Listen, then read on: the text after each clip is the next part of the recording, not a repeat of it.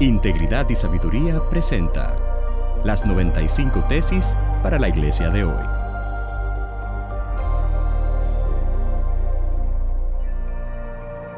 Tesis número 9 para la iglesia latinoamericana de hoy.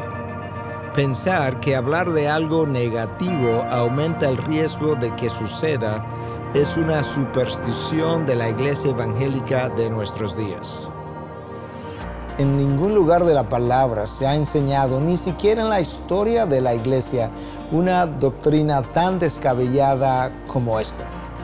Lo cierto es que Satanás la ha usado tremendamente los hijos de Dios no se atreven ni siquiera a orar en voz alta muchas veces en contra de una enfermedad, en contra de alguna catástrofe, en contra de alguna condición negativa por el temor que ha sido infundido en ellos de que cada vez que nosotros pronunciamos con nuestros labios algo que pudiera ser considerado como negativo para el hombre, es necesario decir, no lo recibo.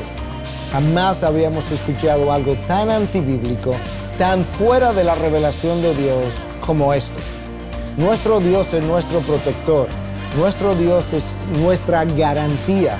Y cuando nosotros coartamos al cristiano de poder conversar con otros cristianos acerca de alguna situación, estamos privando al Hijo de Dios de hacer uso de uno de los medios de gracia, que es la comunión con otros hermanos. Y cuando ese hermano también se siente coartado en su vida de oración, porque se siente intimidado por sus propios temores al poder o al no poder pronunciar algo que otros consideran como negativo, porque eso pudiera traer esa condición sobre él, eso se aproxima más a las creencias paganas de tiempos atrás que a lo que es la revelación de la verdad.